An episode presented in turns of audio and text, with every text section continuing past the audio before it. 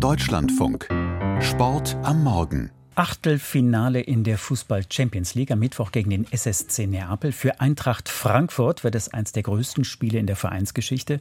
Aber schon seit Tagen gibt es Streit darum, ob Fans aus Frankfurt mit nach Neapel reisen dürfen. Im Studio ist Christian von Stülpnabel aus unserer Sportredaktion. Was steckt dahinter?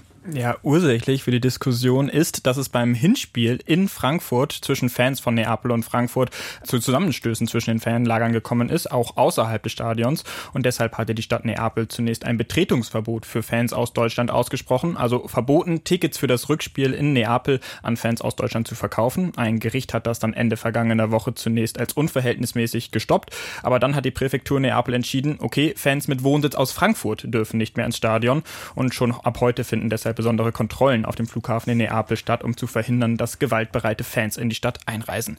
Bei Eintracht Frankfurt sorgt das natürlich für Unverständnis und mittlerweile hat der Verein auch einen Schlussstrich unter die Causa gezogen und gesagt, dann schöpfen wir unser Gästekonto nicht aus. Das heißt, Fans aus Frankfurt werden nicht mit nach Neapel reisen und nicht im Stadion vertreten sein. Philipp Reschke aus dem Vereinsvorstand von Eintracht Frankfurt begründet das mit der Zitat Gefahr behördlicher Willkür und hat angekündigt, dass die Eintracht Frankfurt gegen den Beschluss auch klagen werde. Aber das hilft dann wahrscheinlich erst für die zukünftigen Fälle. Eintracht-Trainer Oliver Glasner hat für die ganze Gelegenheit mittlerweile fast nur noch Zynismus übrig.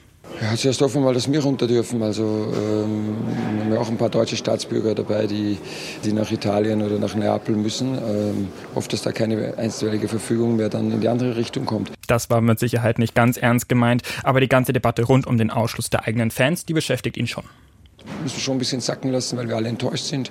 Natürlich äh, hätten wir gerne unsere Fans dabei. Jetzt sieht es wieder ganz gut aus, könnte am Montag wieder anders sein, vielleicht Dienstag wieder.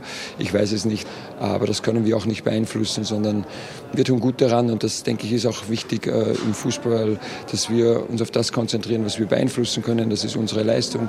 Und eine gute Leistung werden die Frankfurter sicherlich brauchen. Schließlich haben sie das Hinspiel gegen Neapel mit 0 zu 2 verloren gehabt. Was sagt Gegner Neapel zum Ausschluss der Frankfurter Fans? Ja, ganz klar. In Italien wird das Thema ein bisschen anders diskutiert als bei uns. Neapel ist für den Ausschluss.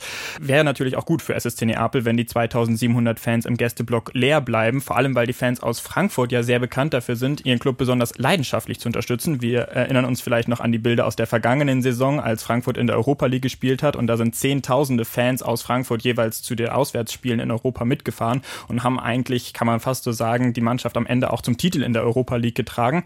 Neapel sagt, man habe Angst um die eigenen Fans, wenn Supporter aus Frankfurt mit nach Neapel kämen und die Gazzetta dello Sport, das ist eine Sportzeitung in Italien, hat in den vergangenen Tagen groß Gewaltgefahr getitelt, als es um das Spiel ging.